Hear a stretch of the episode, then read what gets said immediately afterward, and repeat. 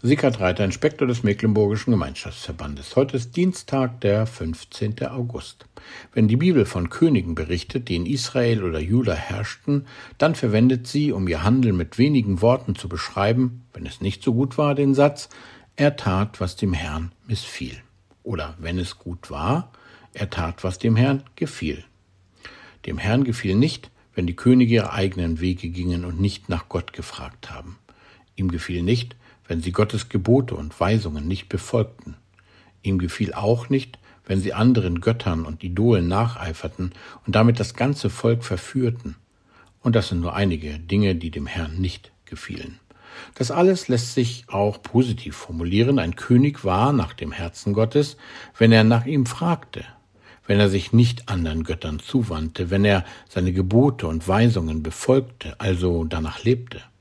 Wenn er wusste, ich brauche Gott und kann und will nicht alles allein regeln, sondern da ist einer, der hat einen Plan, einen Weg und ein Ziel mit mir und seinem Volk und der will, dass es mir und dem Volk gut geht, dem will ich vertrauen. Und was für Israel und Juda galt, ich denke, das gilt bis heute auch für uns. Gott will, dass es uns gut geht, dass wir gut leben und unser Leben nach ihm ausrichten, also danach fragen, was willst du, Herr? Dass wir nach seinen Geboten und Weisungen fragen, denn sie sind wunderbare Lebensbegleiter und Ermöglicher. Gott meint es wirklich gut mit uns. In der Losung für heute, die bei den, in den Sprüchen steht, heißt es so, wenn eines Menschen Wege dem Herrn wohlgefallen, so lässt er auch seine Feinde mit ihm Frieden machen. Im Frieden leben zu können, das ist keine Selbstverständlichkeit. Das haben Millionen von Menschen am eigenen Leib in den letzten großen Kriegen erlebt.